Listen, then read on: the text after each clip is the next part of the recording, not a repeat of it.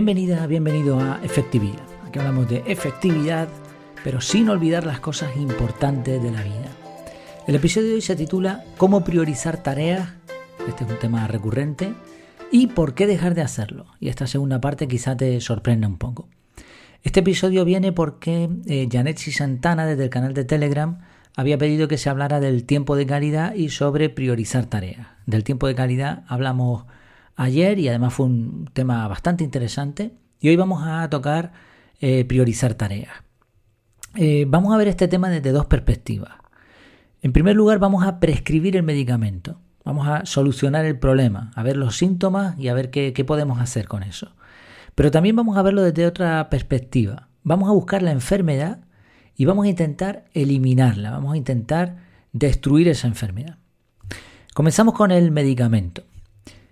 Hay que entender que necesitamos priorizar porque tenemos más de una tarea.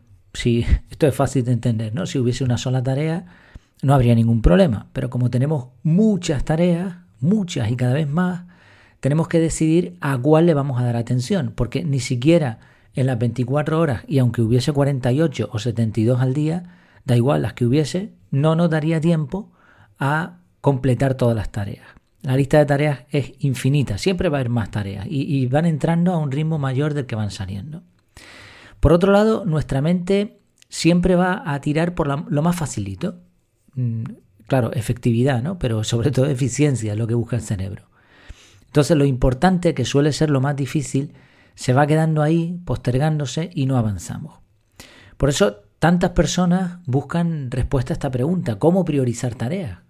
Pero realmente, como vamos a ver después, la pregunta que hay detrás es más importante. Ahora, ¿cómo priorizar tareas? Vamos a empezar por eso. Bueno, la pregunta que hay que hacerse es, ¿qué es lo que tengo que hacer que me ayudará a avanzar en mis objetivos? Esta es la pregunta clave. La puedes variar un poco, pero es más o menos la idea. De entre todas las tareas, ¿cuál es la que podría hacer, la que tengo que hacer que me va a ayudar a avanzar en mis objetivos? Vamos a ver tres formas de lograr responder esta pregunta. Una muy sencillita es descargar todas las tareas en un papel, nota digital. Aquí habrá bastantes personas que prefieren el papel porque van a poder rayar y van a poder eh, añadir tareas a la derecha, a la izquierda, arriba, con circulitos, lo que quieran. La idea es descargar el cerebro. Ahora, buscamos cuál es la tarea más importante y nos ponemos con ello pase lo que pase y nos olvidamos de lo demás. Si tenemos que dividir esta tarea en varias más pequeñas, perfecto, y volvemos a priorizar. Y cuando lo tengamos, nos olvidamos del papel y empezamos con esa tarea. Cuando esté acabada, la tachamos de la lista y volvemos a reordenar todo eso. esta es una forma muy sencilla de priorizar, siempre respondiendo a la pregunta ¿qué es lo que tengo que hacer que me ayudará a avanzar? Otra forma de, solucionar el problema de priorización es lo que en GTD se llaman contextos. GTD es un sistema de organización personal integral bastante famoso y que utiliza esto de los contextos para tratar de, digamos, dividir o separar las tareas para que las listas no sean tan grandes. Eh, pongamos un ejemplo. Contexto coche. Ese contexto quiere decir que siempre que esté en el coche puedo realizar una serie de tareas. No me interesa ver todas las tareas que tengo pendientes, me interesa ver solo las que puedo realizar en el coche. Además de esto, en GTD se hace una revisión semanal en donde limitamos la cantidad de tareas.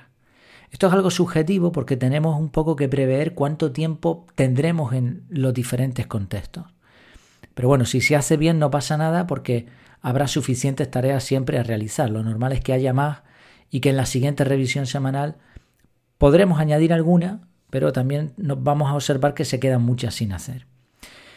Seguimos teniendo el mismo problema, hay que priorizar entre tareas. O sea, dentro de esa lista con el contexto coche, vamos a tener que decidir cuál haremos primero.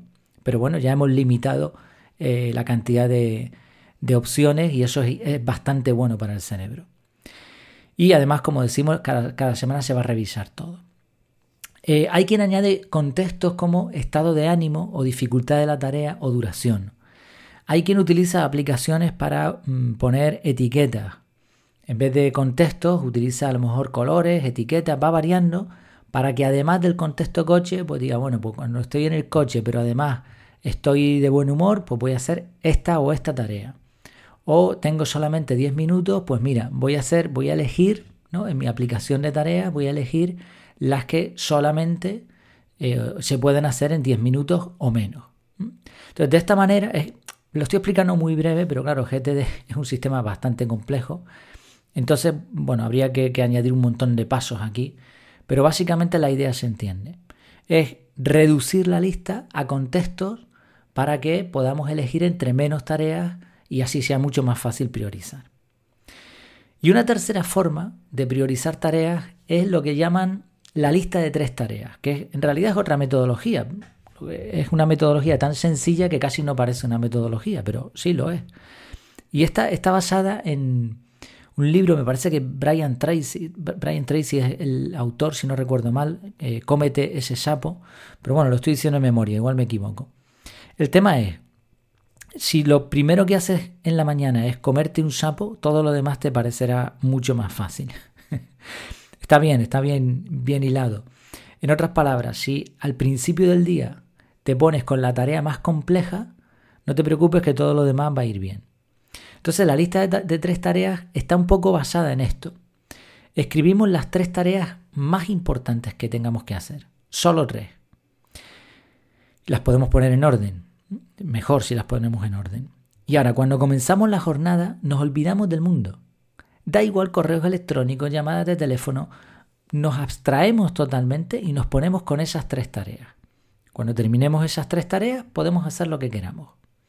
Si en la jornada no hemos conseguido realizar esas tres tareas, la que nos falte la ponemos la primera, o las dos que nos falten, si solo hemos hecho una, la, la ponemos la primera de la lista para el siguiente día.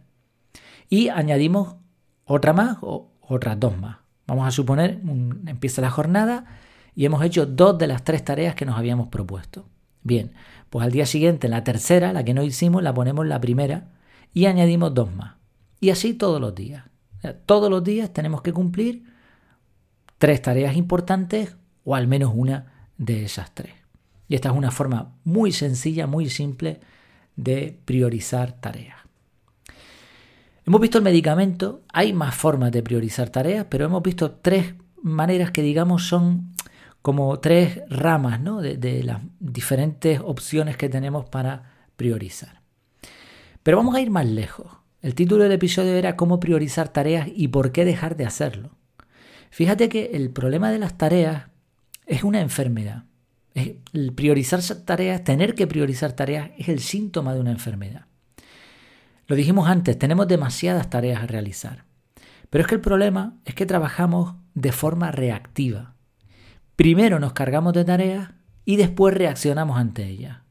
Tenemos un montón de tareas y ahora pensamos, ¿y qué hago con todo esto? ¿Cómo priorizo? Pero hay otra forma de hacerlo, que es adelantarse a la jugada. Primero, escribes en una lista cuáles son tus prioridades. No estamos hablando de tareas, estamos hablando de prioridades. Cuatro, cinco prioridades en tu vida. Cuando tengas esas prioridades, piensa qué acciones te ayudarán, te van a llevar a cumplir tus prioridades. Estas tareas no te las ha impuesto nadie. Estas tareas que estamos haciendo, que ya, no le llamamos tareas, ahora le llamamos acciones, estas las estás poniendo tú, en base a tus prioridades. Vale, ahora cuando tengas esas acciones, programa bloques de tiempo periódicos para hacerlo. ¿Esto cómo se hace? Pues tan sencillo como irte al calendario y decir, eh, de lunes a viernes, la primera hora del día la voy a reservar para hacer ejercicio, leer un libro, llamar a alguien de mi familia, lo que sea que sean tus prioridades. Y le marcamos en el calendario, oye, esto lo quiero hacer todos los días, lo quiero hacer de lunes a viernes, lo quiero hacer los lunes, miércoles y viernes, como queramos. Eso es muy fácil de hacer en Google Calendar, no tarda ni, ni dos minutos. ¿Cuándo hacerlo? Yo te recomiendo a primera hora del día. A primera hora del día, las prioridades. Olvídate de cronotipos e historias de esas. Eso está bien y seguramente iremos avanzando en eso, en cronobiología y en un montón de cosas similares. Pero de momento lo primero, lo primero. Y a primera hora del día prácticamente todo el mundo tiene más fuerza, tiene más energía para hacerlo. Y si no, no te preocupes que los cronotipos también se ajustan. Y por mucho que tú creas que seas una persona nocturna, la naturaleza es la naturaleza y el ser humano está hecho para levantarse con el sol y acostarse cuando se va el sol. Entonces, ponlo por la mañana y no te compliquen la vida. Lo primero, lo primero.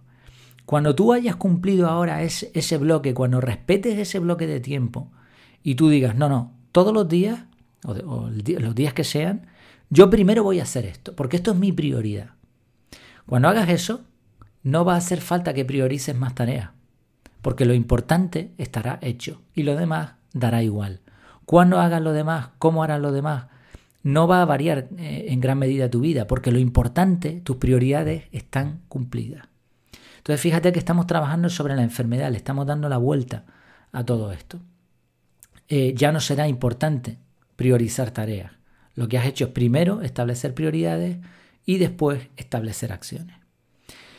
Hemos un poco enfocado esto a prioridades de vida, pero esto se puede hacer en entornos mm, más pequeños como el trabajo.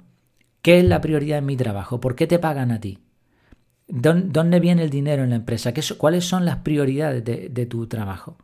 Vale, ok, cuando las definas, define las tareas cruciales, las tareas que te van a llevar a conseguir las prioridades de tu trabajo. Esta, esta y esta. Vale, programa bloques de tiempo, si puede ser, a primera hora de la jornada. Todas las demás cosas que te entren irán en los huecos. Primero, lo primero. Esta es la clave. En resumen, no puedes evitar que te entren tareas. Esto es así. Vivimos en un mundo en el que si a, poco que te despistes te van a entrar tareas hasta que te aburras. Las tareas y las listas de tareas, por lo tanto, son infinitas. Pero seguirle la corriente es muy peligroso. Y si no, piensa lo siguiente. ¿Cuántas tareas de las que estás realizando ahora te están llevando a resultados extraordinarios? Te están llevando a cumplir tus objetivos, te están llevando a cumplir con tu empresa y por lo que te pagan. Seguramente si, si te planteas esta pregunta honestamente, te vas a dar cuenta de que estás moviendo la mecedora, estás corriendo en el mismo sitio sin moverte, estás trabajando mucho, pero sin conseguir resultados. Así que tú eliges, puedes luchar contra las tareas y priorizar, o priorizar primero y establecer acciones. Aquí el orden importa y mucho. Y precisamente, ya terminando con el episodio, esta es la forma de trabajo del método CAR. Primero se establecen las prioridades y después se colocan bloques de tiempo relacionados con esas prioridades. Obviamente el método tiene más y tiene algunos recursos que permiten que la rueda esté equilibrada y que se cumplan con las demás tareas. Pero de verdad, mm, yo llevo mucho tiempo sin listas de tareas. Mucho tiempo. Llevo ya años sin ver una lista de tareas. Tengo checklist para las acciones recurrentes, ¿no? Cuando, cuando hay algo que repites muchas veces, pues lo tengo ahí archivado y cuando lo necesito voy ahí y sigo los pasos. Pero yo no tengo listas de tareas. Yo tengo todo en el calendario. Y esta forma de trabajo es de verdad liberadora.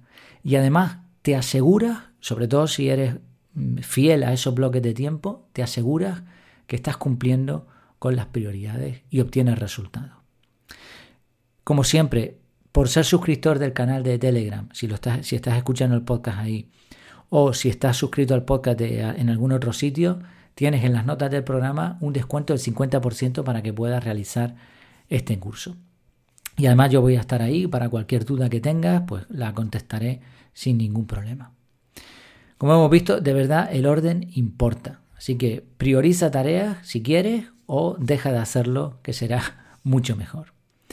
Gracias de nuevo a Janetsi Santana y continuamos. Hasta la próxima.